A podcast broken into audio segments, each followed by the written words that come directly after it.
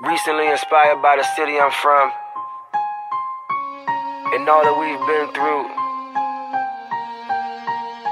Just makes me realize that there's nothing that can stop us from being champions. I dedicate this song to Ray Lewis, Baltimore Ravens, and my whole city. Came from the bottom. Grita aí, nação púrpura! Está começando mais um podcast da Casa do Corvo para todo o Brasil! Brasil! Eu sou Cleberton Liares e comigo estão hoje Giba Pérez. Tudo bem, Giba? Opa, tudo bem? E aí? Quanto tempo, hein? tá tranquilo? Tá Tudo mais certo. calmo? Ah, hoje não tem jogo do Fluminense, eu tô tranquilo. Você não quer matar ninguém hoje? Depende, né? e também João Gabriel Gelli do Playbook BR. Tudo bem, João? Boa noite, tá? Boa noite pra todo mundo que tá ouvindo também. Beleza. Pessoas, o draft está chegando, então vamos tirar essa semana e o próximo episódio para falar justamente das principais opções que estão rondando por aí. Hoje vamos falar de defesa, certo? É isso aí, vamos ver quais são as principais opções de defesa que o, que Baltimore vai ter no draft, principalmente no- nos primeiros rounds, né? Mas aí também aqueles caras que podem sobrar no final e serem boas opções pra gente. Ótimo. Então, antes disso, vamos para os recados.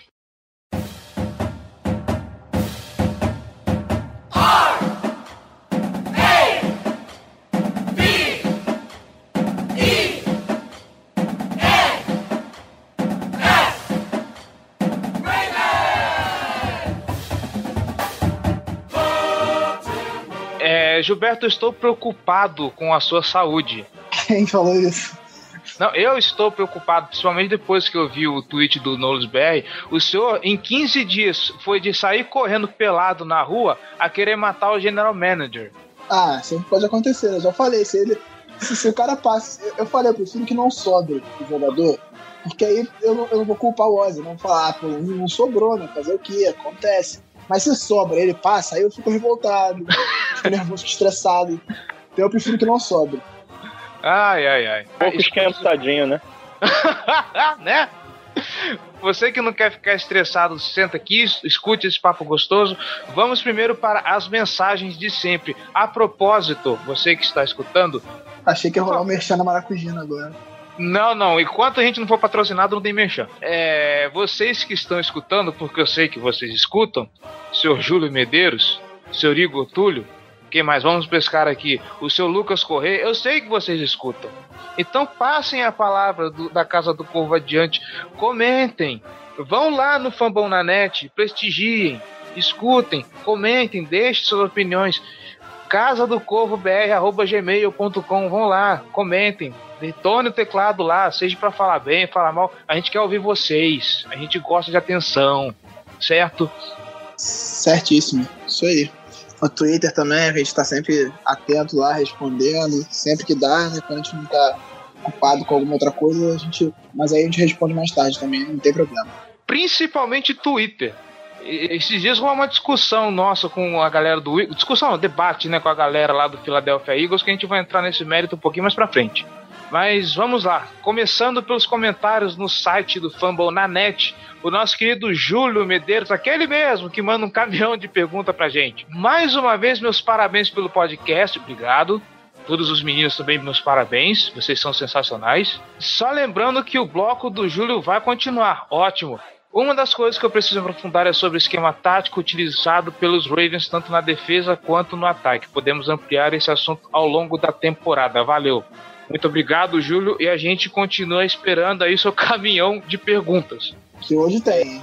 Hoje tem. É, e, e pediu um tratar depois do draft, vazio, né? Começar o training camp. né? Nossa, cara, eu- depois do draft, depois Não sei o que, que a gente vai arranjar de assunto. Então, por favor, pessoas, ajudem, porque é, depois do draft tá complicado. É, depois do draft a gente vai ter que arrumar assunto e aí pode mandar 500 perguntas, não tem problema. A gente faz Nossa, que delícia. de perguntas. Que delícia. E no nosso e-mail, repetindo, casa do corvo br@gmail.com, mande seu feedback por lá também. Nosso querido fã Igor Túlio manda o seguinte: mais um ótimo episódio para tentarmos ter uma noção da próxima temporada. Só gostaria de fazer uma sugestão: quando o time estiver fechado, isso é pós-draft, talvez mais perto da temporada começar, seria bom um episódio falando sobre cada jogador do time, seus atributos e funções que pode desempenhar. Abraço, está anotado. 53? Ah, 53. Ou só os 22? Eu voto pelos 22. É, a 22 é mais tranquilo. Né? Não, tem que ser os 75. Porque se a gente for fazer os 70 e poucos aí, a gente vai ter que fazer um episódio só pra Tyrande. 18 Tyrands no elenco. Né? E contando.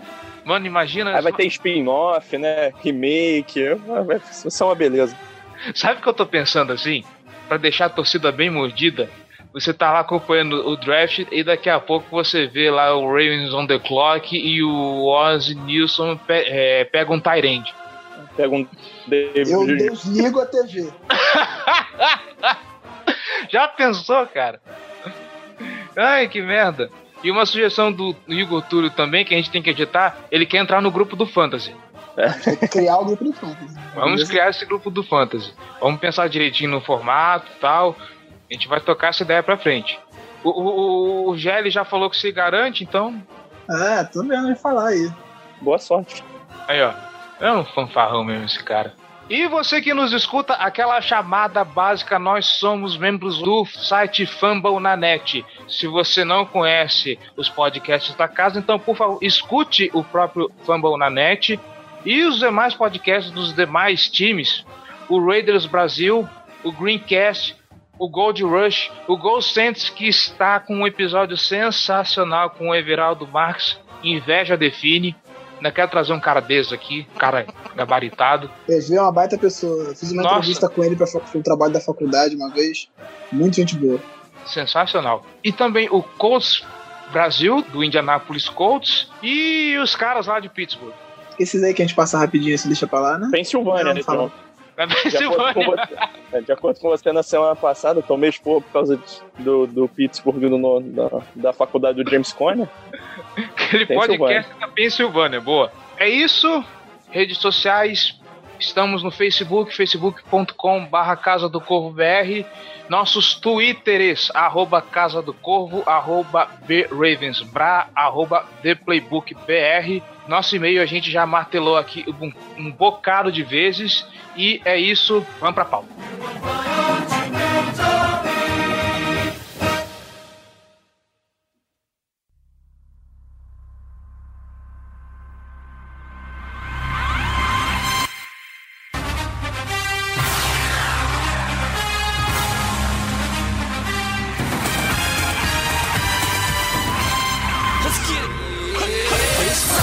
Senhores, meninos, vamos dar um giro nas notícias antes de entrarmos no assunto de fato?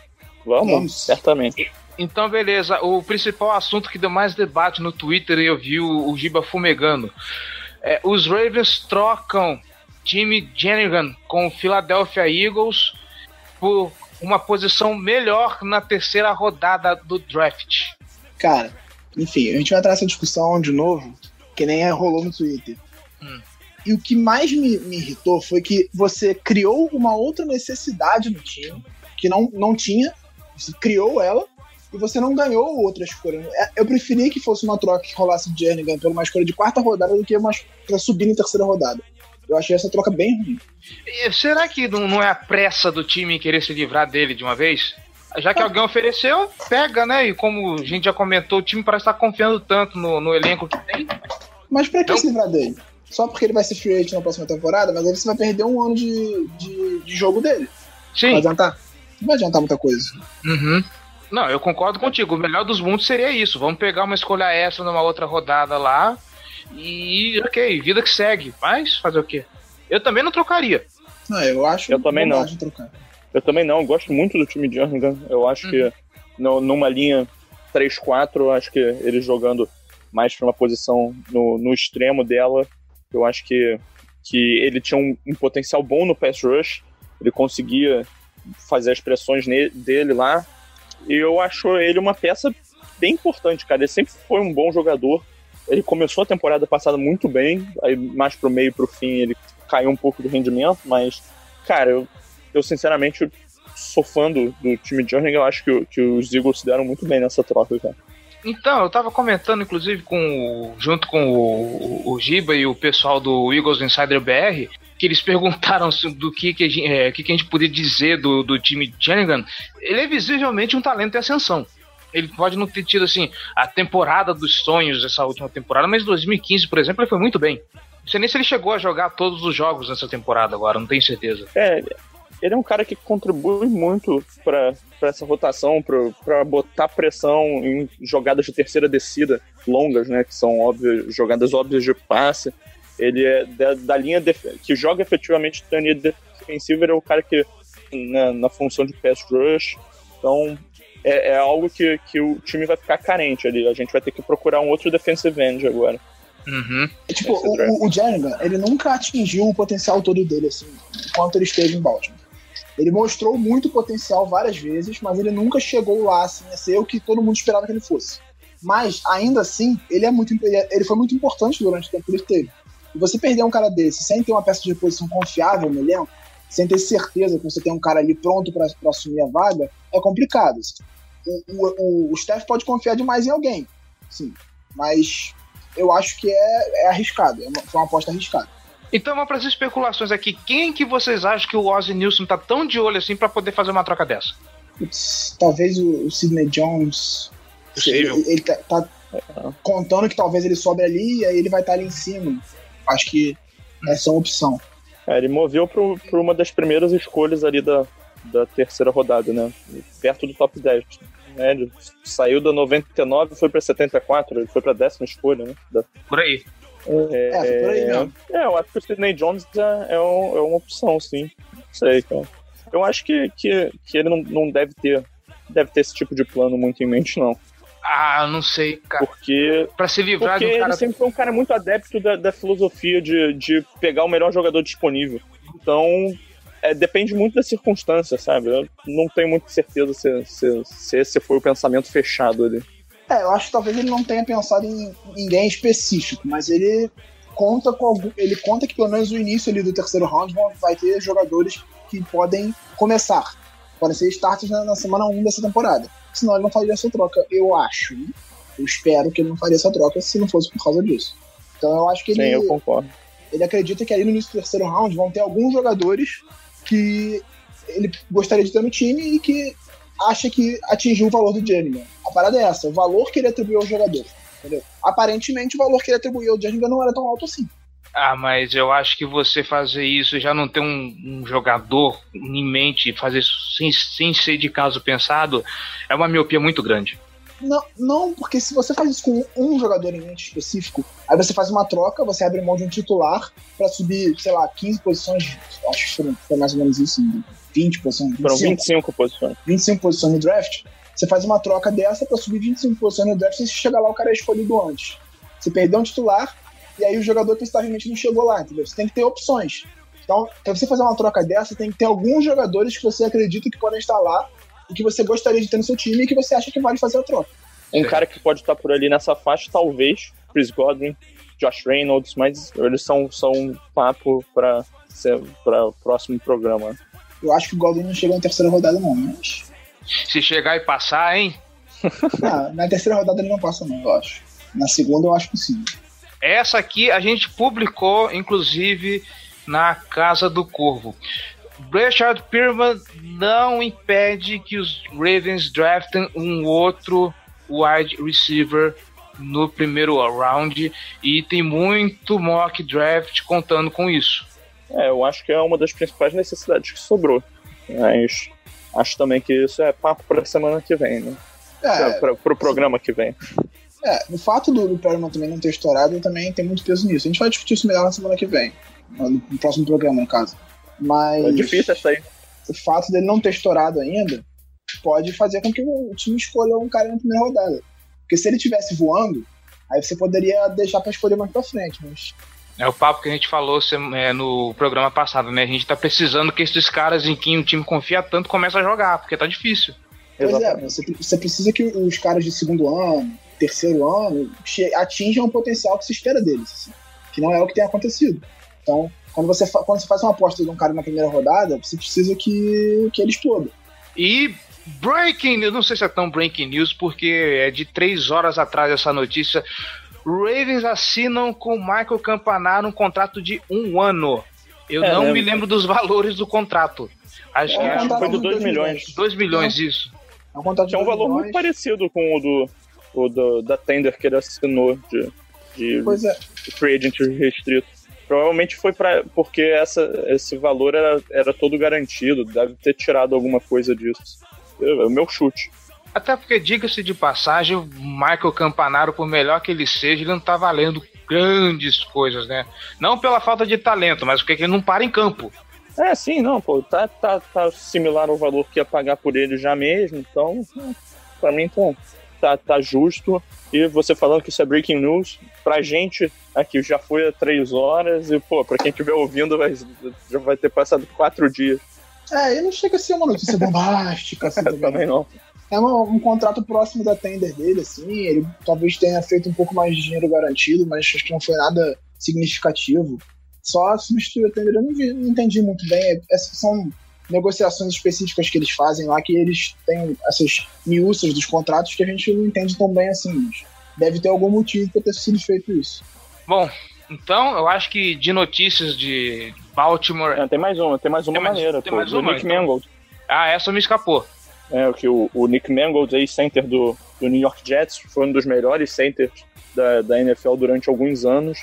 Ele visitou é, o, lá Baltimore, é, teve um encontro com, com o Steph, só que ele saiu sem um contrato, mas pelo que, pelo que disseram foi, foi um encontro legal e tal, tudo, dois times deixaram, assim, os dois lados deixaram é, espaço para que haja um negócio no futuro, né, o Nick Mangold center do melhores de, desses últimos anos, eu acho que, que ele é uma figura é, de liderança uma, em uma posição que, que a gente tem uma necessidade, eu acho que, que um contrato com ele por uns dois anos, eu acho que, que seria um, um, um, negócio legal.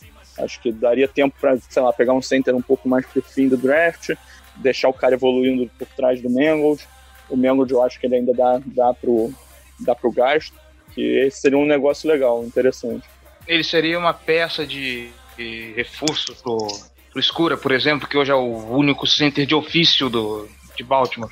É, o, o, o Mangold é um cara que, que foi, pô, ele foi Pro Bowler sete vezes, assim, então ele tem muito, ele, ele é muito, ele foi muito bom, mas que na última temporada ele sofreu com lesões, ele só conseguiu jogar oito jogos, mas segundo as informações da visita, os exames médicos, os médicos só disseram que ele está em perfeitas condições que ele pode perfeitamente jogar uma temporada inteira pelo Baltimore nesse ano. E aí te dá uma margem para pegar um cara mais para frente no draft, entendeu? Em vez de gastar uma terceira, uma escolha de terceira rodada, por exemplo, que a gente trocou no Pulsit, você pode deixar ele pegar o Fuller mais para frente e desenvolver ele embaixo do Mendo. Não, acho uma boa. Acho uma boa. Bom, terminamos o giro de notícias por aqui. Bora falar do draft então? Vamos.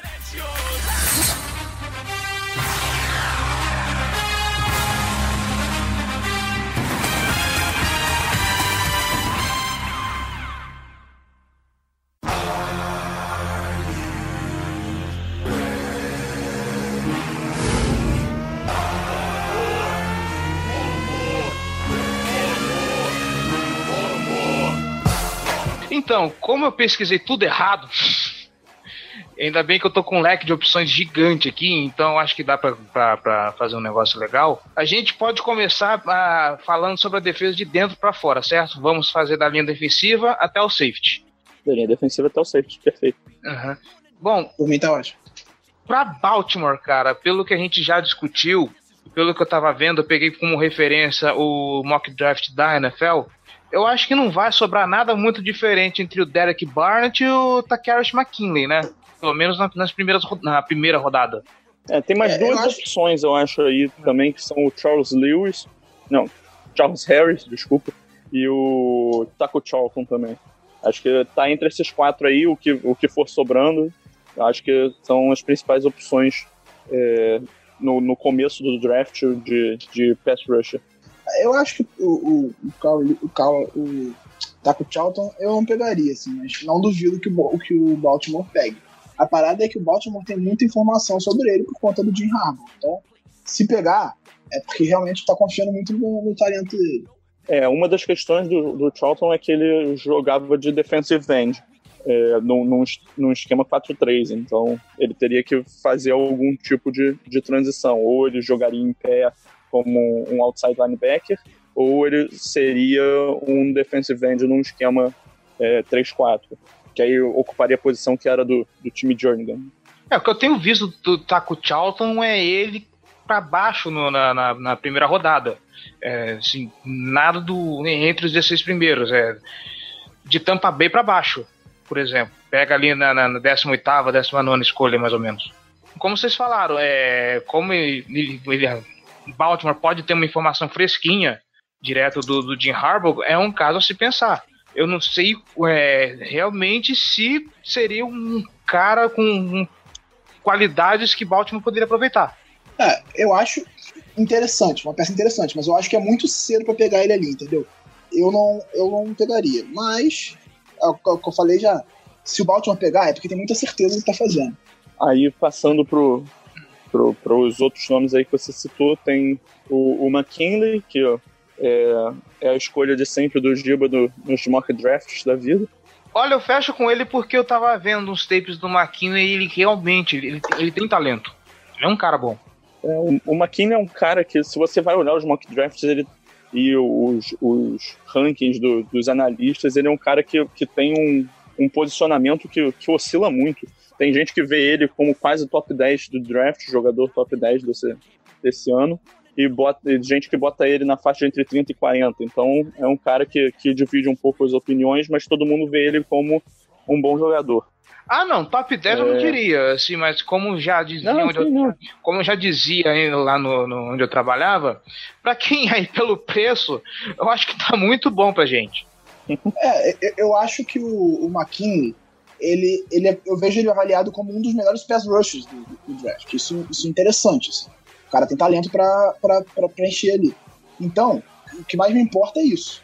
Ele é um cara muito bom que pode acrescentar demais pro nosso pass rush. Mas eu pego ele sempre nos mocks que o, o Gelli tava falando, mas porque os mocks todos que eu participei saíram todas as minhas opções primárias antes de chegar. E como não tinha troca, eu tinha que escolher alguém, ele era o cara assim que eu achava que era o melhor cara disponível pro, pro, ao meu ver. Entendeu? Não tendo Corey Davis, não tendo Mike Williams, não tendo Derek Barnett, eu acho que eu iria de McKinney sim. Você acha que o Derek Barnett não sobra pro, pros Ravens? Ele cai antes? Cara, eu, eu acho, acho que ele é uma possibilidade muito forte pro, pros Bengals, eu acho. Eu vejo ele muito no, no, Bengals ou no Saints. O Saints também tem. Acho muito difícil o Saints passar ele, assim. Então, tá sendo muito cotado pro Saints. É, e uma coisa legal do, do é que ele já é um encaixe certo aí para pro esquema do, dos Ravens.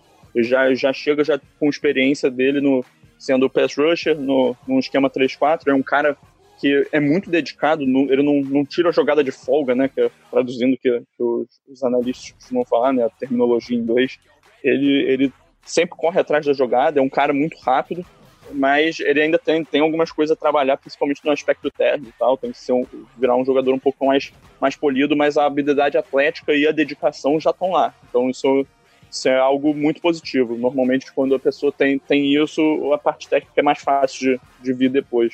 Mas, Giba, deixa eu te perguntar, o que, que você. O que, que você, você vê de tão, tão legal assim no, no Barnett? Cara, eu acho que a produção dele universitária e o jogo de mãos deles é, é, o que me chama mais atenção. Assim. Ele é um cara que produzia monstruosamente no, na universidade e o jogo de mãos dele ele é, ele é muito bom em se desvencilhar da, da do, do, dos tackles dos, dos tarentes com, com as mãos. Eu acho que isso pode ser muito importante para ele na NFL.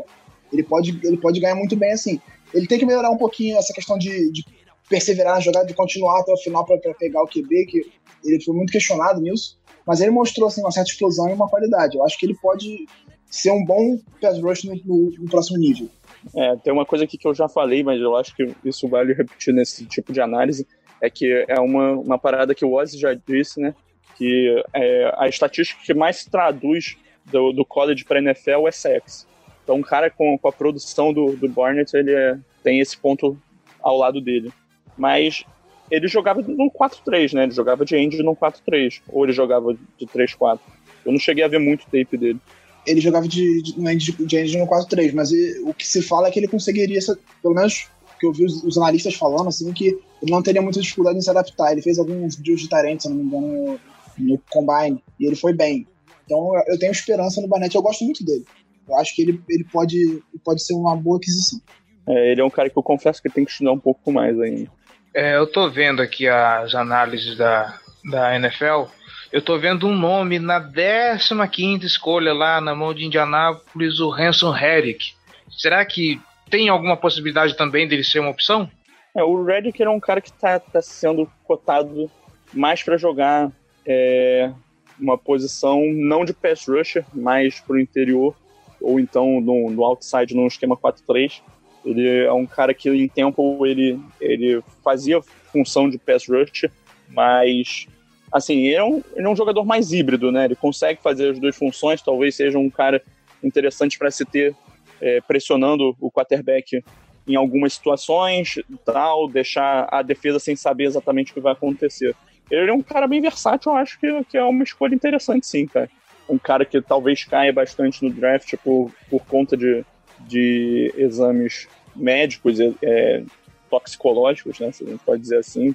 É o Tim Williams de Alabama. O cara, como pass rusher, ele é um dos melhores talentos de, desse draft, só que ele tem essa possibilidade de cair.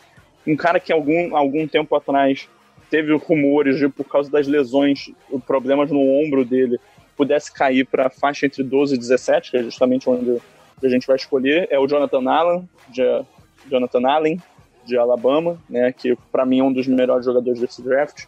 É, eu vejo como assim, se ele parou na, perto do, dos Ravens, ele escolhe na hora. Eu acho que ele é um cara que vai fazer a diferença imediatamente. Não... É, é, um cara que estava cotado. Algumas informações da questão do, da lesão no ombro, acho que foi até você que me mostrou isso, Jélio. Estavam dizendo que ele poderia ser escolhido ali entre a, a escolha 10 e a 12 escolha 18. 17. 12 e 17, isso. E aí estaria bem no, bem no, no range do, do Baltimore. Então eu acho que se ele chegar, aí é, não se pensa duas vezes, assim. É pra pegar.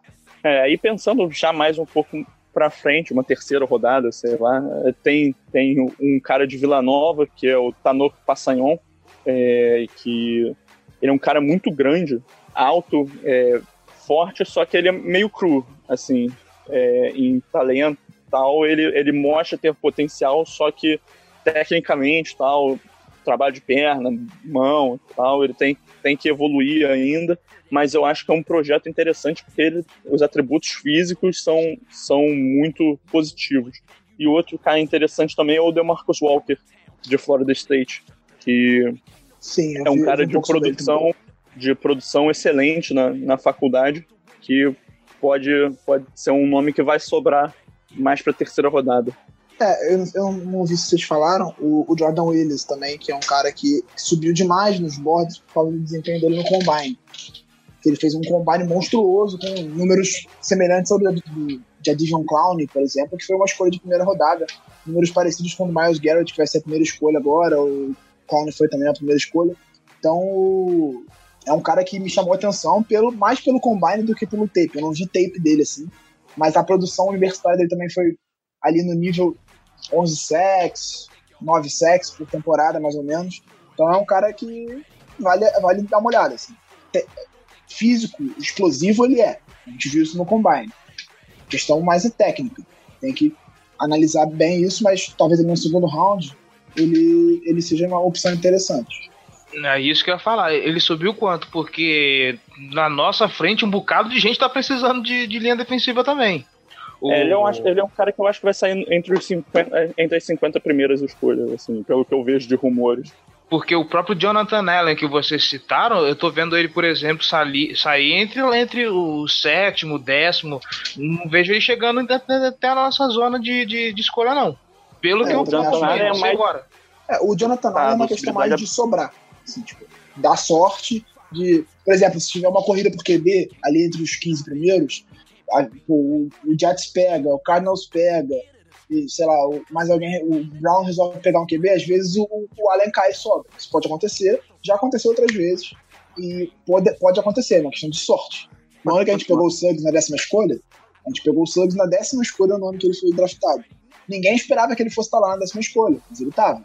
Então, são coisas do draft. Draft acontecem mágicas, assim, jogadores que não se esperava sobram.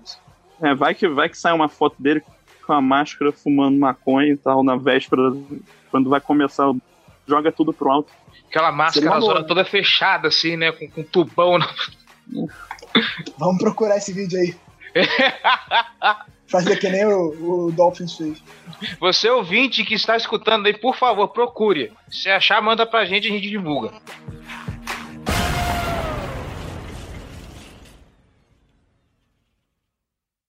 This football right here. We hung today. Follow me. Hop on this back. That's what real linebackers do because we got each other. Run to the football today and let's knock somebody out. Y'all know what we do on three. One, two, three. Oh! Let's go. Let's go. Let's go. Let's go. Let's go. Let's go. Let's go. Let's go. I'm a Baltimore Raven.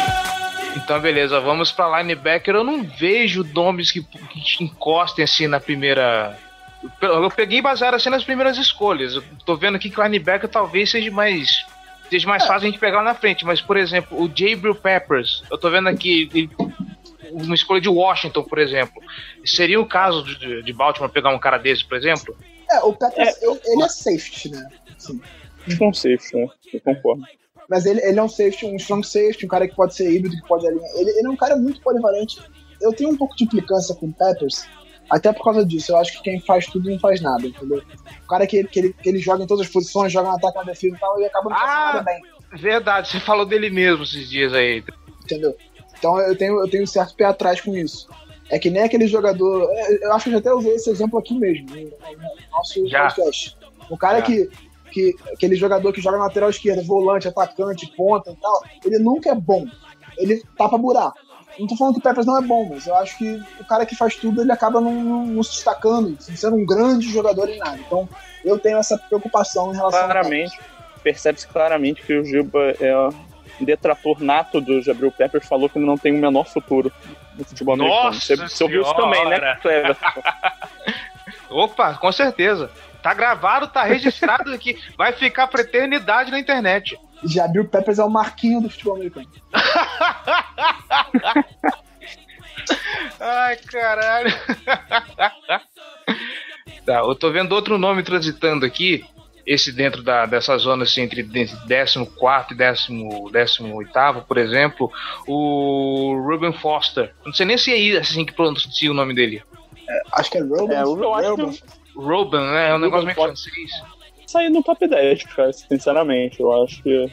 É, ele é um jogador de elite. Uhum. Se ele cair pro, pros Ravens também é o, é o, mesmo caso. Não é nenhuma necessidade clara, mas, pô, quanto mais jogador de elite, melhor. Pra mim, eu acho que o Giba vai discordar dessa, dessa minha opinião, mas. É, não, não tão claro assim, porque agora a gente precisa de um, de um, de um cara para substituir o Zach Orr, né?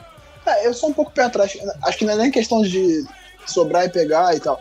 a questão do, do Foster é que ele tem um, um gênio meio ruim, assim, ele tem problema, ele teve problemas de relacionamento na, na faculdade. E aí eu, a minha preocupação com ele é justamente essa, assim, você pegar um cara desse que pode trazer problemas internos no grupo.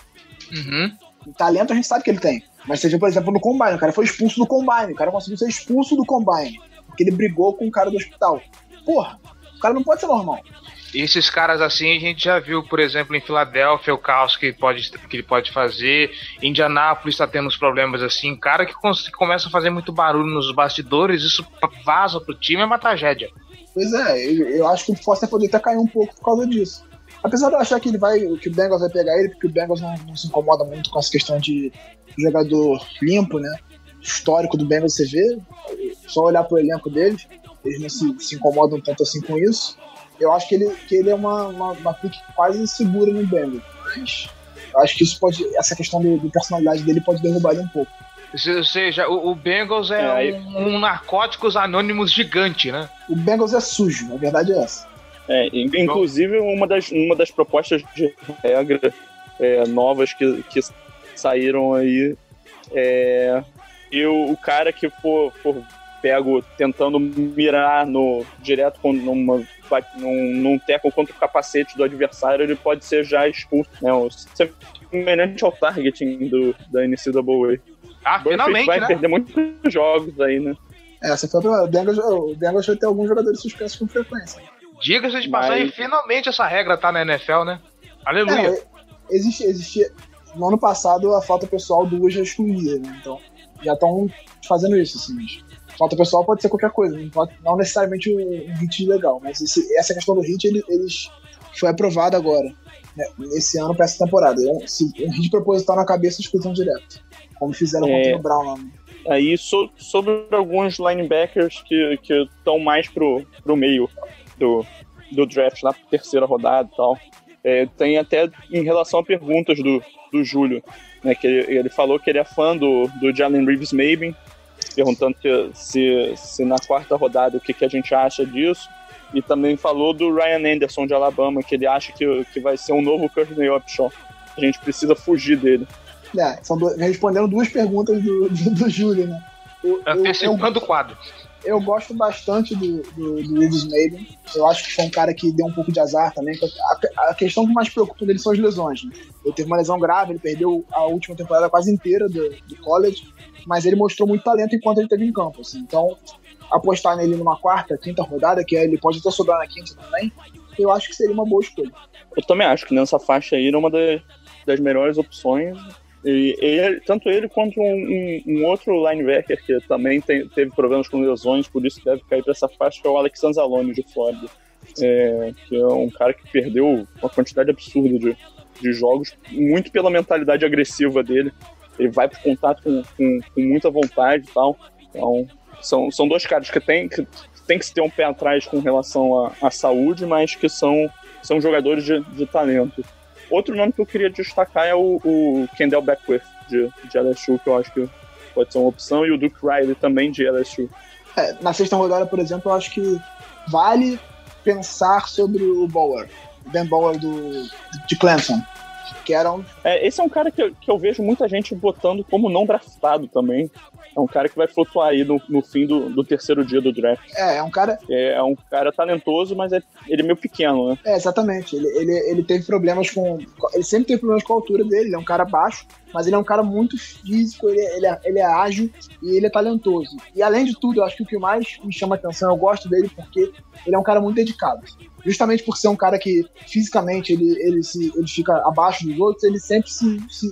Você vê as entrevistas dele, ele sempre foi um cara que se dedicou muito para chegar lá. E ele conseguiu ser um dos líderes de um time campeão nacional. Então eu acho que vale ficar de olho assim. Se sobrar, então, sem ser draftado, se sobrar, virar free agent, eu acho que vale dar uma chance pra ele, entendeu? É, eu posso soltar um absurdo aqui? Pode falar. Só que dois. Não, dois não, um só. É, TJ Watt na segunda rodada, não? Eu não acho que vai sobrar. Não, Ah. eu também acho que não. Eu acho que ele sai no final da primeira rodada. Quer dizer, Eu acho que ele, ele é o tipo de cara que pode surpreender, que é, é, é um das minhas apostas que vai surpreender e vai sair muito antes do que, que a gente tá imaginando. Eu acho, eu acho que ele sai ali finalzinho da primeira rodada e início da segunda. Eu acho que ele não chega à nossa escolha na segunda. É, o que tá sendo cotado é isso mesmo. Inclusive, Ele- tá, cota, é, aventa-se a possibilidade dele sair pra Pittsburgh. No meu mock, que vai pro ar nessa sexta-feira no Globoesporte.com, propaganda, momento merchan, é... uma carteirada. Nossa, hein? Desculpa aí. É, eu sou estagiário do Globoesporte.com, pra quem não sabe. E aí eu consegui convencer o pessoal lá a fazer um mock.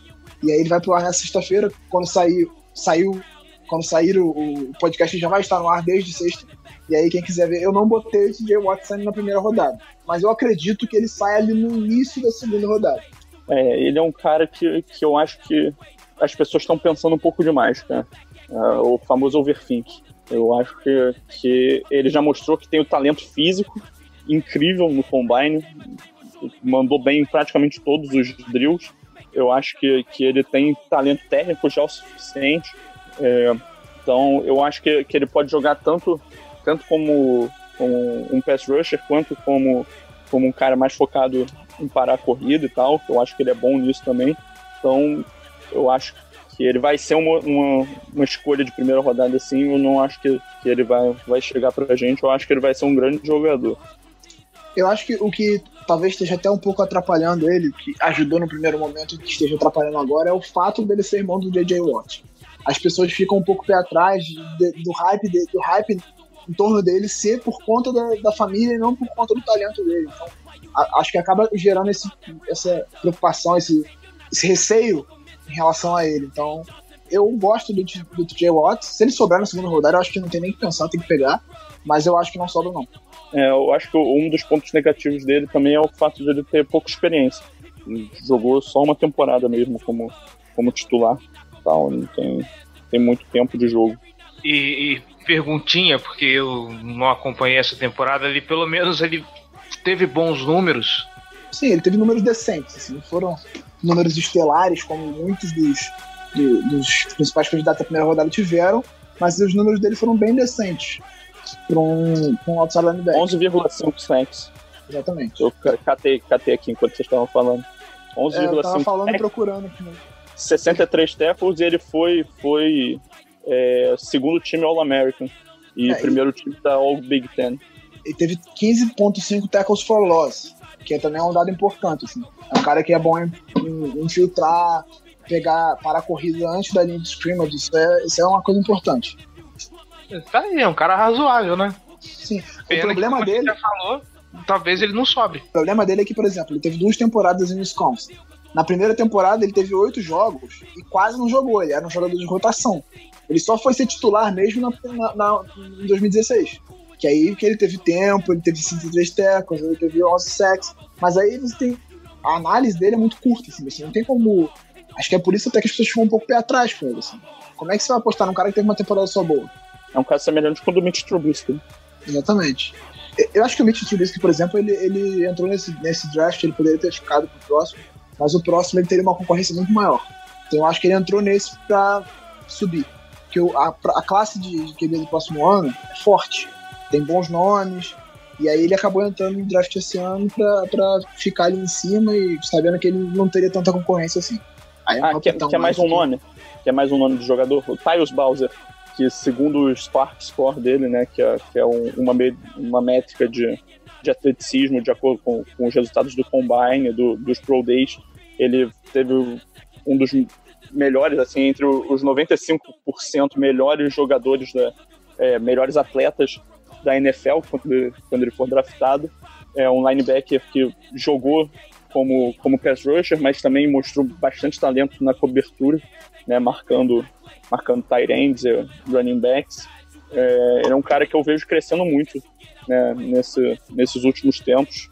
Acho que, mas por enquanto ele está na faixa ali da, próxima da, do que a gente escolhe na segunda rodada, mas eu acho que, que ele ainda vai subir e entrar na, na, primeira. Mas é um nome é um cara, tá de olho. É um cara que eu conheço de nome, mas eu não, não, não, não estudei ele profundamente, não. Se você já jogou Super Mario, você conhece ele sim, cara. Ah, o Bowser.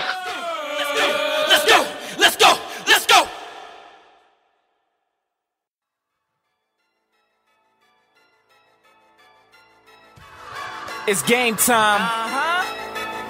The Kid Gowie. Yeah. Ravens Nation. Corner. Corner.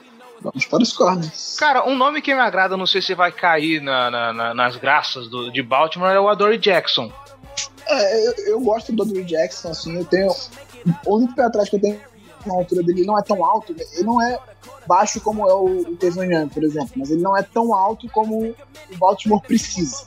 Mas é um cara que é muito atlético, ele praticava até outros esportes no, no college, então eu acho que pode ser um, um interessante. Ele tem 1,78, ele é só tipo 3 centímetros maior que o Tavion Young. Então a gente precisa de um cara alto assim, pra jogar de outside. Eu, eu acho que até por isso talvez ele não seja escolhido, mas é um bom é. jogador. Ele é realmente um bom jogador, ele é muito dinâmico, bom retornador, mas na primeira rodada não, não rola. Assim, eu não acho que acho que seria um reach grande. E na segunda rodada eu já acho que ele não vai estar tá lá também. Então. Eu acho que ele sai ali no, na trilhação segunda, que é a, a, escolha do Saints. O Saints precisa de um corner e talvez ele seja a escolha. Eu acho possível que ele saia ali, porque a, a, os principais corners já vão ter saído. Acho que o Conley vai ter saído, o Latmore com certeza, o.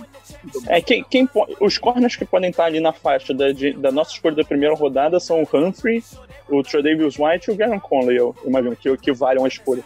Não, o Humphrey Exato. com certeza. É, eu acho que o Humphrey. Eu acho que o único que eu tenho certeza que não vai estar é o Latmore. E acho que o Garen Conley também não vai estar. Sim, acho que esses é, dois sim, saem eu concordo, eu concordo. Mas, Mas o Conley tem a possibilidade. O Larimore eu não vejo a menor chance dele estar tá lá. Sim, não, o Larimore não, eu acho que ele não passa da cima. Muito difícil ele passar do Titans. Não, Tredavious White eu acho que é o cara mais certeiro para chegar lá na gente, ainda assim com rezando muito. Ah, eu acredito que o White vai estar. Eu acho difícil o White sair antes da gente, assim. Ele, ele provavelmente vai estar disponível. Mas acho que com a profundidade que tem, a chegada do cara, assim, ainda mais a possibilidade de sobrar o Sidney Jones no, numa segunda ou terceira rodada, eu acho que eu não pegaria, assim, tipo, eu pensaria duas vezes antes de pegar um corner na primeira rodada. É, esse era exatamente o ponto que eu ia chegar. Para mim, corner não é mais a prioridade da, da primeira rodada, ela já tá bem clara para mim que ou é um wide receiver ou é um, um, um pass rusher. Pra mim. Eu acho, eu é, acho é isso. que o. E aí na segunda rodada, vai depender das circunstâncias. Talvez, se, não se a gente pega, por exemplo, um wide receiver na primeira rodada, o mais interessante seria procurar um pass rusher. Mas aí depende de quem vai estar lá. E se sobrar um, um bom corner, talvez o White, o White eu acho, eu acho difícil, mas não acho impossível ele sobrar na segunda rodada. Sim, o Quincy Wilson também. É, o Quincy Wilson é um cara que eu gosto. Tankerson. O Quincy Wilson é um cara que eu gosto. Eu gosto dele. Eu go... Desde o primeiro, da minha primeira, os primeiros tapes que eu vi, eu falei no Twitter, ele me chamou a atenção. Eu gosto mais do Quentin Wilson do que do T. Tabor, que era o cara que tinha toda a mídia em Flórida, assim. Eu acho o Wilson um cara mais. Ele é, ele é mais alto que. Não tenho certeza se ele é mais alto. Eu acho que ele é um pouquinho mais alto que o Tabor, é um pouco mais pesado. Mas ele correu ele é o mais alto e bem mais pesado. Mas ele correu o Feuerbest melhor do que o Tabor. Ele espelha muito bem o recebedor, ele consegue ir de costas por bastante tempo acompanhando o cara sem precisar virar. E ele dá muito pouco espaço, é difícil o cara abrir muito espaço com ele. Eu gosto muito do Pete Wilson. Pra segunda rodada assim, talvez não seja um cara interessante. É, eu acho que a gente tem que procurar um corner físico e tal. Acho que outros nomes legais são Kevin King, o Fabian Moreau também. É, o Moreau, ainda mais a questão do, Moreau com a lesão, talvez ele sobra na terceira rodada. É outra, outra, outra opção que a gente pode pegar nessa, nessa escolha que a gente pegou com o Jenga. Fabian Moreau. Eu, a minha curiosidade nesse draft em relação a corner é saber quando que o Sidney Jones vai sair. Sim, eu tô bem curioso pra ver isso. Porque o cara teve uma lesão grave, ele é muito bom, mas ele teve uma lesão muito grave. Então, quando que as pessoas vão dar uma chance pra ele, assim? Por exemplo, o, Jalen Smith saiu no início da segunda rodada ano passado. E ainda não jogou. Será que o Sidney Jones sai tão, tão tarde? Acho que ali no início da segunda rodada ele não passa. Eu ia comentar daquela troca do, do Baltimore com o Philadelphia, mas foi na terceira, então esquece. É, o, a é. questão é, se ele sobrar ali, eu acho que é bem possível que ele seja a escolha, a 134. Se ele estiver lá. Mas eu não sei se ele vai estar. Porque existe a possibilidade dele jogar essa temporada ainda. Isso é real, assim, existe.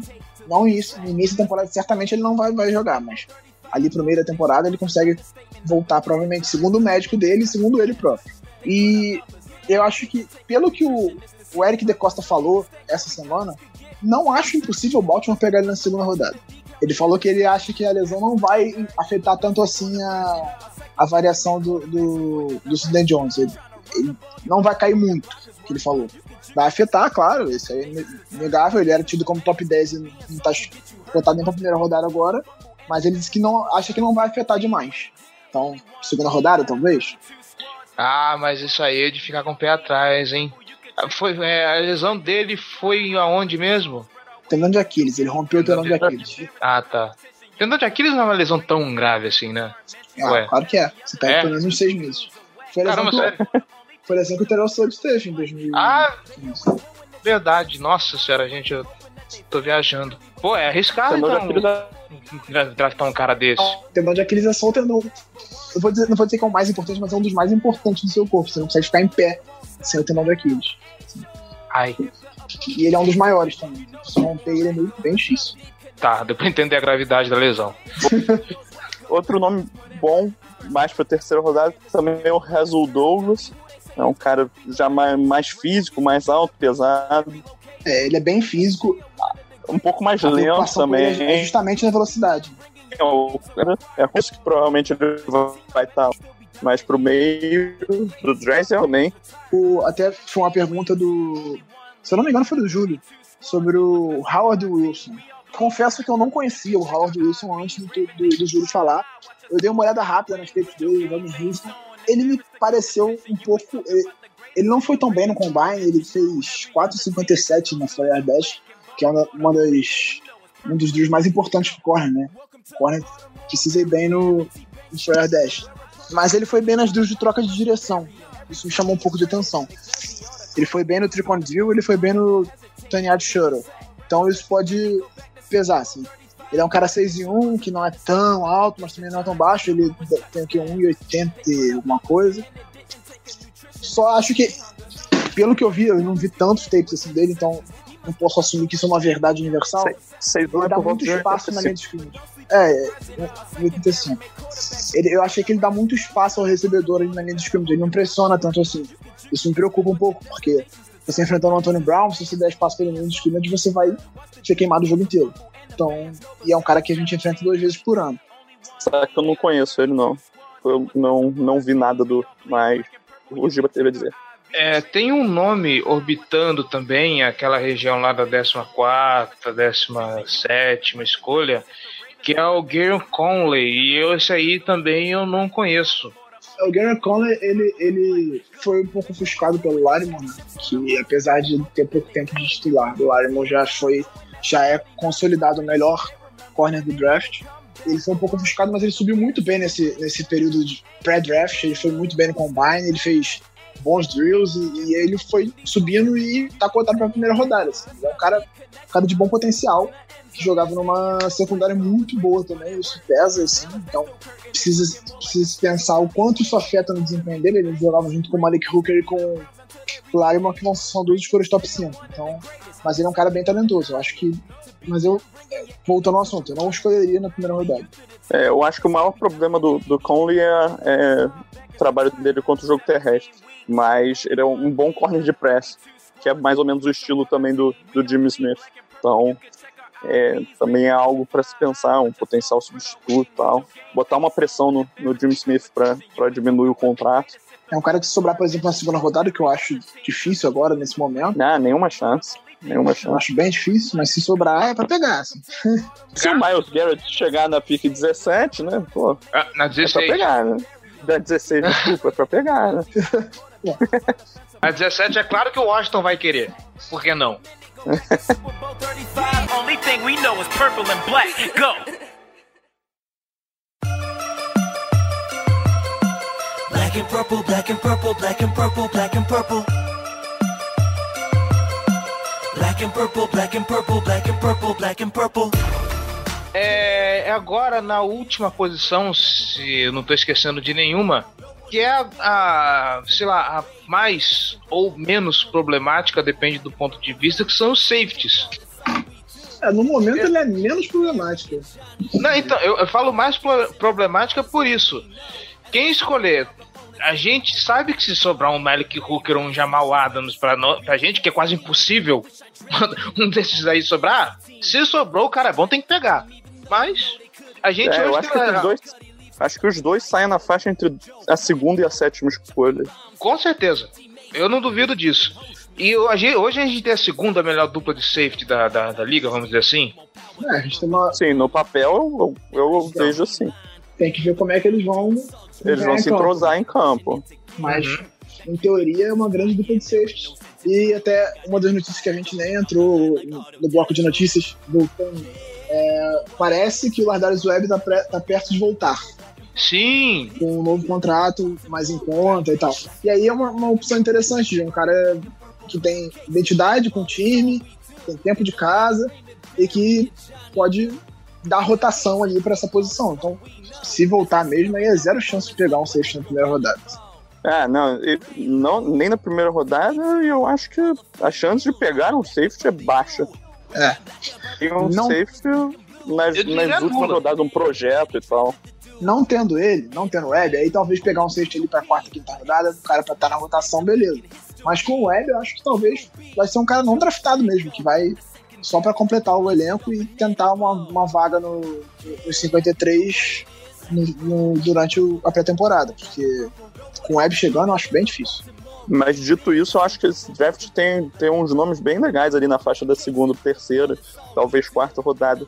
Tem o, o Justin Evans, de Texas A&M, o Marcus May, de Flórida, o Josh Jones, de, de North Carolina.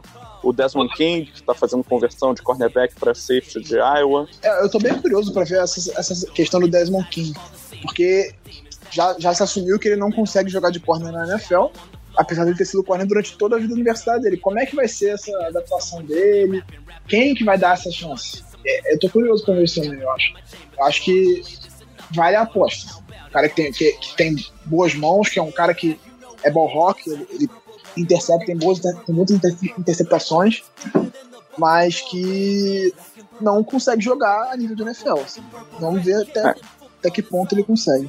Aí outros nomes também tem o Rayshon Jenkins, de Miami, o Eric Jackson, de Alabama, e o Lorenzo Jerome, também, de St. Francis. Você acha que São, são alguns o nomes. Buda Baker, por exemplo, destacar. pode estar disponível na segunda rodada?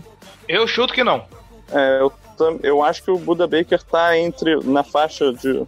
Tá, entre 25 e 40. Acho que ele vai sair por ali. No momento. Eu acho Eu- que no, no nosso próximo. No nosso próximo podcast, acho que a gente pode brincar, fazer um, um, um mock draftzinho Aham. só com as picks do Ravens. É, é uma A boa. gente já vai estar mais perto do draft mesmo. A gente fala do ataque, faz esse mini mock aí. Podemos fazer. Eu acho, eu acho que o Buda sai ali da, no início da segunda rodada. Acho provável ele sair Eu acho o primeira. Buda Baker um baita de um jogador. Eu gosto muito dele também, mas eu acho que até pela questão do, é um- mais um cara que pela questão do tamanho tem sofrido um pouco nessa- nesse processo. Eu acho que ele pode sair ali no, no início da segunda rodada. Eu acho que talvez ele esteja disponível pra gente na segunda rodada, que não pegaria, mas eu acho que ele vai estar lá. Acho que vai o que estar eu gosto do Buda Baker é que ele pode ser. Ele pode ser, ser um corner de slot também e tal. Ser um de níquel. entendeu? É um cara muito talentoso mesmo, cara. Eu sou, sou fã do Buda Baker. Acho que ele vai, vai fazer uma franquia feliz. Não é opinião minha, tá? É a análise que eu estou vendo aqui no, no site da NFL. Que eles chutam que ele saia na última rodada pros Saints. Na última pick. Desculpa, na última pick, isso, tô ficando doido. Na, na última pick, a 32 segunda do, da- do primeiro round. Ele sai pro Saints. Ah, Seria uma boa acho que- escolha pro Saints. Eu acho, que, eu acho mais fácil eles irem de corner. Porque, mal ou bem, o Saints tem um safety bom, que é meio problemático, mas é bom. Agora, corner, eles estão sofrendo bastante tem um tempo. assim, Ele tem que melhorar a secundária inteira. Mas É, mas acho a questão é que esse safety do Saints, né? O Vacaro, eu imagino que você tá falando dele. que sim, sim. Quem vai, cara? ele, ele é um cara mais de, de jogar no box, né? Mais de parar a corrida e tal, distribuir porrada por todo lado. O Buda Baker é um cara mais de, de ficar esperto lá na marcação, fechar, fechar as rotas em profundidade. Sim, são, são, são complementares, isso. Mas, por exemplo, tendo um Adore Jackson ou talvez o True Davis White na, na 32 eu não sei se eles pegariam o Buda Baker. É, não, eu concordo, concordo com você. Mas vai que eles pegam uma combata. Vamos ver, né? Eu acho que o Malcolm Butler não vai sair, acho que isso é tudo doce. Não, então, também acho que não. Infelizmente, porque eu gosto do Saints. É isso então? Fechamos aqui a defesa? Por mim, sim. Aí vamos falar dos kickers que a gente pode pegar também. Ah, tá, tá. Eu, eu falo pra você qual kicker que eu pegaria? Nenhum. Ah, o Baltimore sempre pega um cara não draftado ali pra treinar junto com o, o Tucker que vai parar em outro time, que nem foi o, o Lutz, que foi, foi, foi até um dos. Se eu não me engano, ele foi o melhor kicker calor dessa temporada, foi eleito o melhor kicker calor dessa temporada. Ele fez training camp com o Baltimore, foi cortado, obviamente, por motivos claros, ele foi cortado no início da temporada.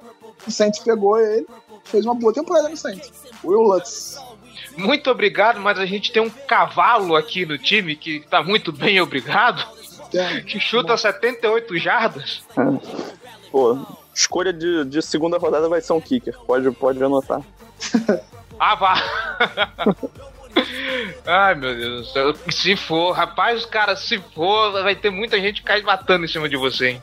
Não, cara, não vai Porra, ser. Em mim? ter certeza que não vai ser. É você jogando praga no draft dos Ravens, velho. Não, eles vão pegar um kicker, vai na fé. Pode ter certeza que não vai ser. Esse aí sim, eu quebro minha TV se isso for. Eu tô imaginando o Giba, sai um kicker dá uma porrada. assim, não- E Joga um chinelo na TV. Ele joga chinelo. daqueles americanos que quebram a TV, tá ligado? Sim. Eu saí um kick. É tipo aquele- aqueles vídeos de feio de controle de Wii, tá ligado? Ai, ai, ai. Ele já falou de ameaçar matar o, o, o, o, GM se vai deixar passar o Golden. Imagina se acontece isso, cara. Ele vai. Pera aí, eu não falei em ameaçar matar ele. Falar eu não Não. Não, então. A Só gente, tá vai, botando palavras na sua boca, né, cara? Exatamente. a gente vai Só pro falei que bloco. eu ficar revoltado. All is what we know as we're scaring our opponents like we're Edgar Allan Poe.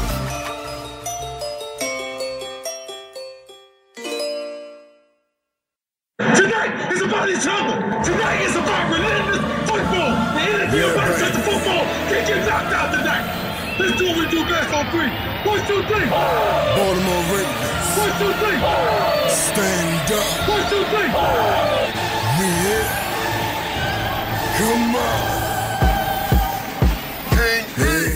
A gente vai pro bloco de perguntas agora. Do Júlio. Bloco do Júlio. Não, antes vamos começar com duas que eu tenho aqui. Uma é É justamente patrocinado pelo Júlio. patrocinada pelo Júlio. Tem que fazer a vinheta. Então, né? Bloco do Júlio. Aí vem um barulho de uma buzina de caminhão. Pá. Deixa eu matar duas aqui rapidinho. O, o Knowles Brasil perguntou, perguntou pra mim se eu também ia matar o GM se o, o time pular o Golden, igualzinho você disse que faria. Não disse que faria isso. ai, ai, ai. Tá. É, eu não sou tão radical quanto o Giba, mas eu ficaria bem chateado se a gente tivesse a oportunidade de pegar o Godwin e, e, e passasse. Não, é só zen, passou a paciência, né? Fazer o quê? Só Exatamente. assim muito puto. Eu não sou radical, eu sou exaltado. Ô, Hiperbólico, eu diria. a gente viu isso no jogo do Botafogo. Deu certo, a gente desligou, terminou de gravar, o Fluminense virou o jogo. Aí, ó. Agora você vai falar que a culpa é do podcast, tá vendo? não, não sou botafoguense. É, uma rapidinha do Lucas Corrêa também. Trade down do first round. Será que rola? O Ozzy, pelo Eu que ele acho- falou aqui, recebeu ligação pra trocar. Eu acho bem possível, assim. Cara, então, tem, é o seguinte. é, essa questão tem, tem alguns pontos que, que tem que ser vistos, né? Eu acho que, que é, é a opção mais recomendável. O problema é que é um draft muito profundo. Tem muito, muito jogador bom. Então, tipo, não, dependendo, a não ser que algum time atrás dos Ravens esteja completamente apaixonado por um cara e ele queira pular à frente do, do Redskins pra pegar, eu não, não vejo algum time querendo pular ali pra 16 escolha. Eu acho que, que, a não ser que, sei lá, aconteça uma corrida pelos cornerbacks, aí o, cara, pô, sai o Conley, sai o, o Lattimore, obviamente, o Conley, o, o White, o Quincy Wilson, o, o Marlon Humphrey, o Tredavious White, aí, pô, começa, começa a sair todos os corners de, de elite do draft, aí vai, vai mais gente atrás. Aí começa, começa esse tipo de movimentação que nem teve num draft alguns anos atrás aí, aquele draft que, que draftaram o Jake Locker, o Blaine Gabbert, o Christian Ponder. Um desastre. Ah, aquele baita de, baita de um draft. Né? É, 2012, eu acho. Bom, eu só tinha isso de perguntas, então desce o caminhão de perguntas do Júlio aí. Antes do Júlio, vou por ordem de quem me perguntou primeiro. Ok. O Enzo mandou duas perguntas antes. É, vou mandar algumas, vamos lá. O que vocês achariam se escolhêssemos Alex Zanzalone, linebacker de Flórida, no segundo round? Gostam do Top Charlton? São duas em uma, né? É, o, o Jerry falou até Zanzalone, eu não conheço ele tão bem, assim. Deu Mas- muito menos. Pelo que o Jerry falou, parece ser um bom prospecto, mas eu acho que o Mas não round é um jogador de segunda rodada, é, exatamente. Eu nem acho que, que, que os times cotam ele como, como um jogador de segunda rodada. Acho que ele é um cara mais ali de terceira, quarta. É, segundo round me parece um pouco cedo pra ele. Talvez na terceira ou quarta rodada poderia ser uma boa opção. Eu não gosto muito de Taco Charlton, tenho um certo pé atrás com ele, porque não quer dizer que ele é ruim. Eu acho que eu tenho outras preferências antes dele.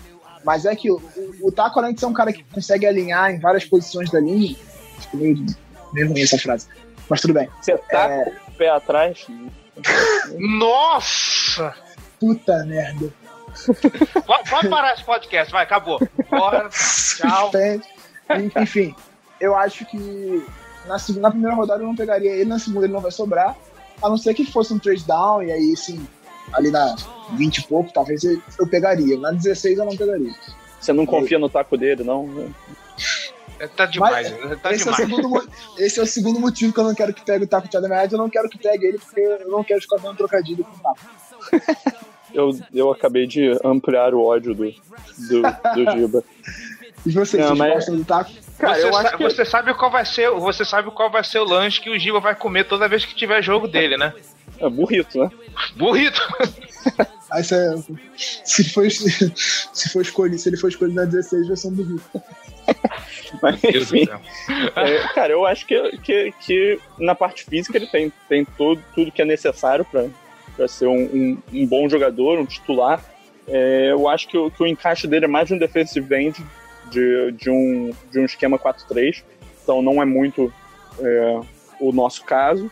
Mas eu acho que ele é um bom jogador. É, mas é o que muita, muitos scouts dizem, né? Que esse é o tipo de coisa que a gente não tem como ter informação aqui. A gente tem que confiar no que, que os analistas lá de fora trazem pra gente. Que, que muito, muitos scouts eles dizem que, que o, o, o Charlton ele tem problemas de dedicação fora de campo e tal.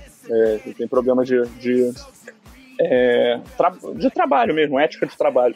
E é um pouco. E, e isso dá pra ver no tape dele que ele é um pouco inconsistente. O esforço dele, é, alguns snaps ele dá tudo dele, outros ele parece que ele tá, tá mais relaxado, parece que tá descansando e tal. Mas Exato. eu acho que E ele é aí- um bom jogador.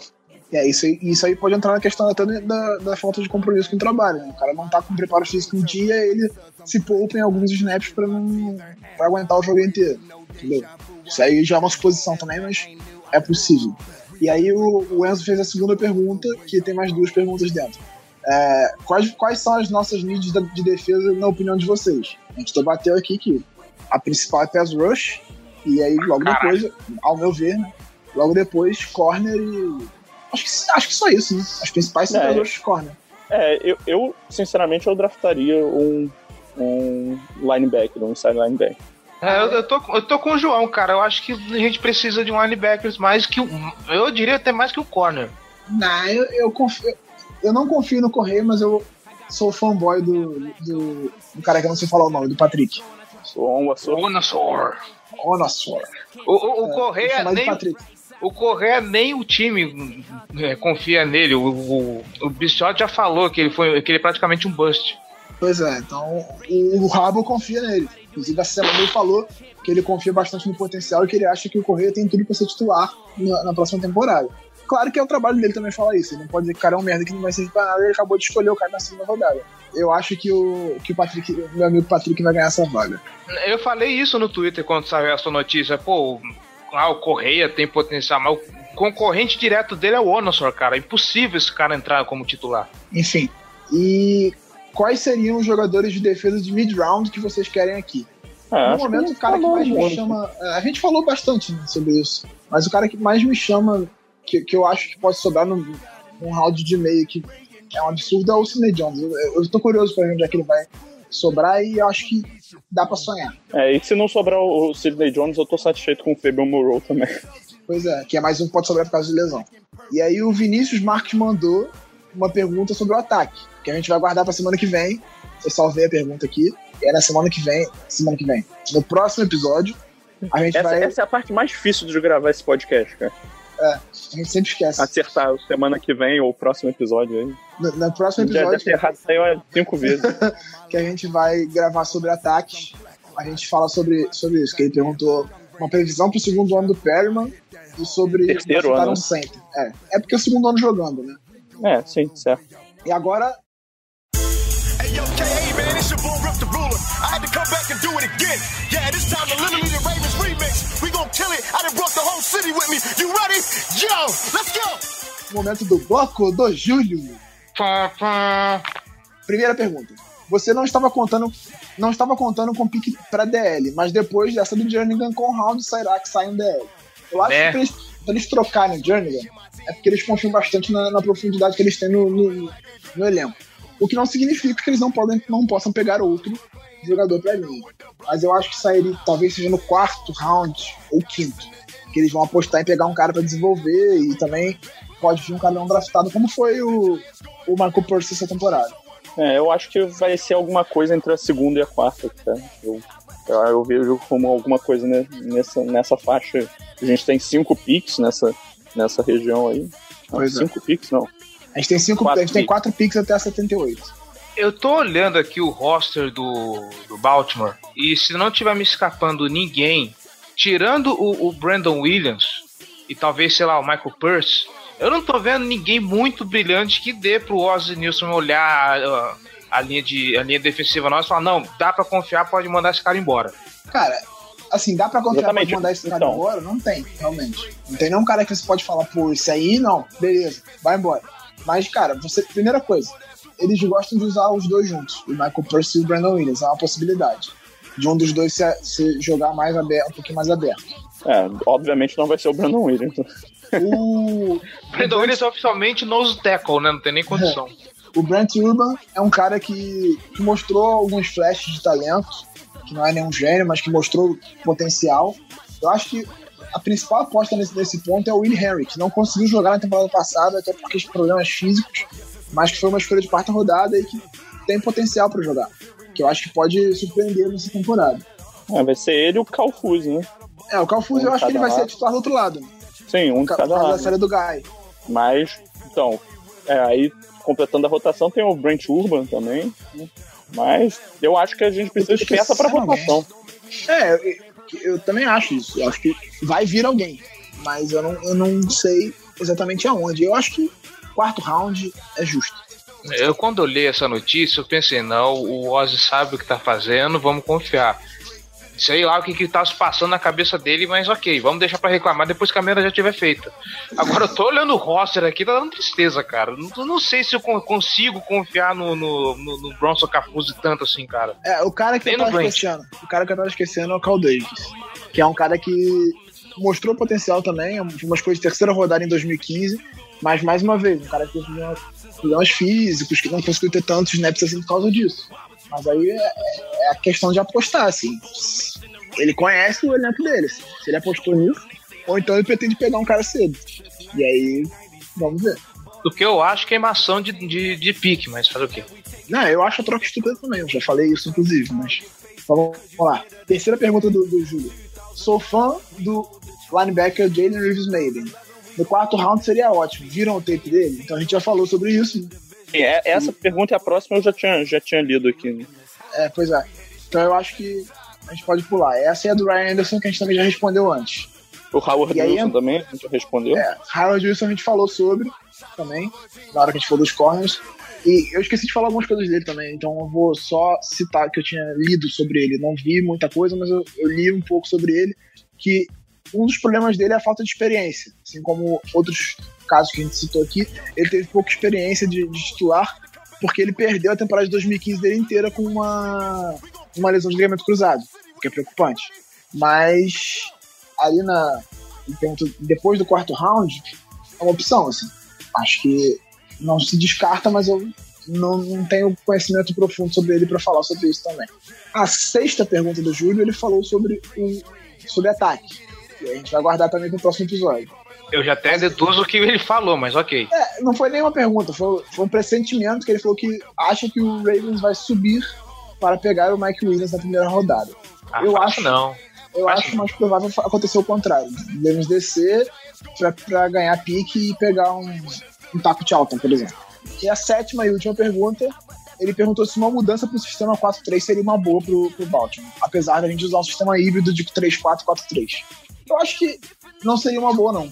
Porque Olhando Nós temos- pro que a gente tem atualmente, eu não sei se, se, se a conversão de um Matt Judon da vida pra defensive end seria boa e tal. Não, Eu tenho não. muitas a- dúvidas de linha ficaria a profundidade desse time.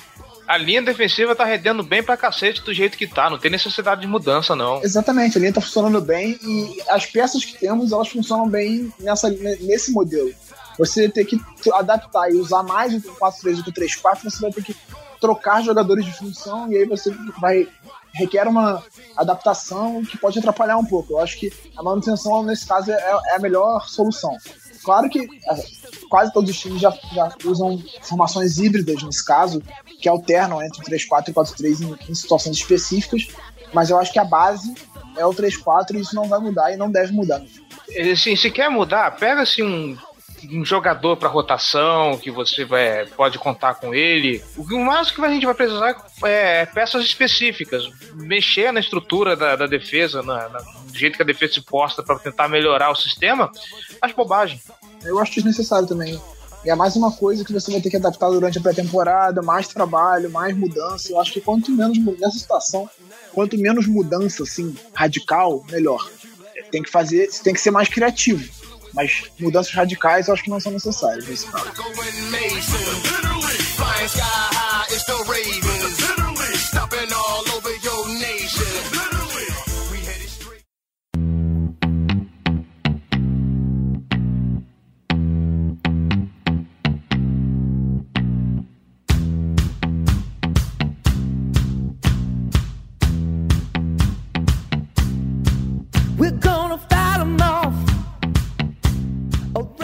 gostaria de parabenizar todos nós, desde esse casting até quem mandaram as perguntas, e principalmente o Júlio, porque a gente passou quase duas horas sem falar de Joe Flaco nesse negócio aqui. Quem diria?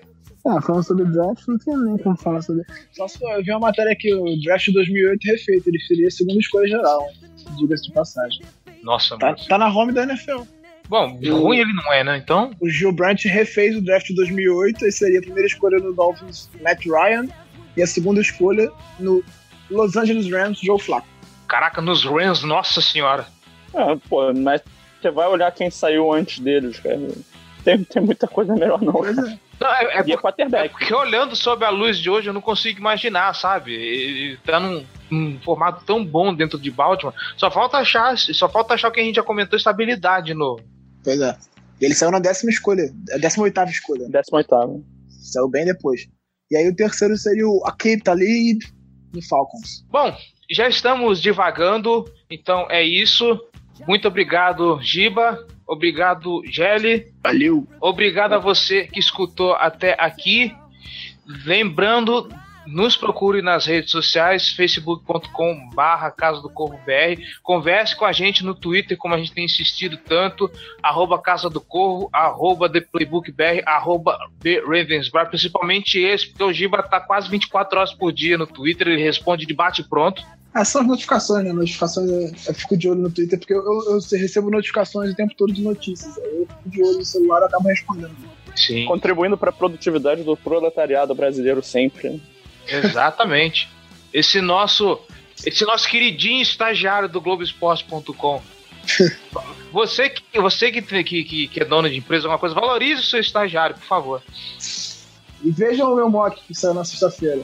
Sim, por favor, a gente vai compartilhar em tudo que é canto. Não se preocupe. E é isso, senhores. Até daqui a 15 dias pro próximo episódio pra gente falar desse ataque maravilhoso que a gente vai montar no draft, tá bom? Tomara. Tchau, gente. Tchau.